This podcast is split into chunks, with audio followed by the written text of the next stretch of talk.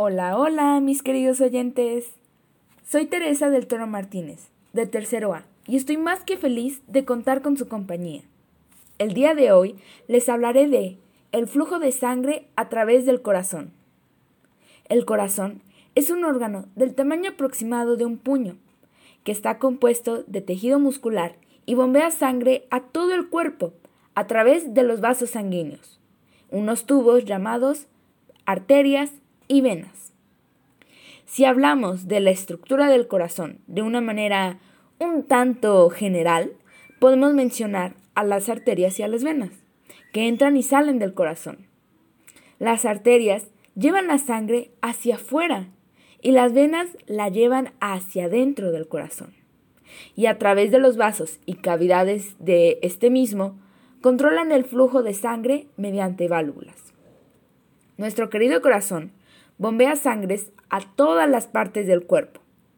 La sangre suministra oxígeno y nutrientes a todos lados. Elimina el dióxido de carbono y elementos residuales. A medida que la sangre viaja por el cuerpo, el oxígeno se consume y la sangre se convierte en desoxigenada. Ahora que entendemos un poco del funcionamiento de nuestro corazón, les contaré unas pizquitas de el viaje que realiza nuestra sangre. El viaje comienza en el corazón. Con las pulsaciones, la sangre sale por una de las grandes autopistas del sistema circulatorio, llamada la arteria aorta.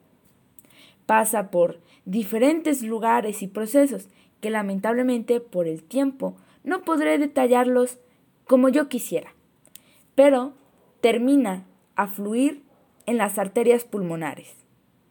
En los pulmones se le incorpora oxígeno y se le retira dióxido de carbono a la sangre durante la respiración.